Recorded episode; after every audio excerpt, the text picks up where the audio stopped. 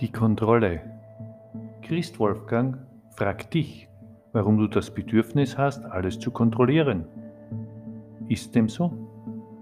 Wer ist das, der die Kontrolle braucht? Dein Verstand oder dein Herz? Und warum geht es nicht ohne?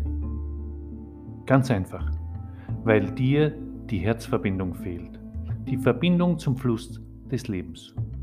Und damit, die nie stattfinden kann, hat das Ego den Plan und die Planung erfunden. Denn dadurch wird die Zukunft auf genau das beschränkt, was geplant ist.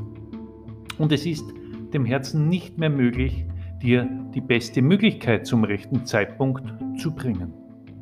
Denn das Ego hat vorgegriffen. Somit empfehle ich dir, plane nicht, sondern lebe den Moment und achte auf den nächsten großen Schritt. Deine große Liebe.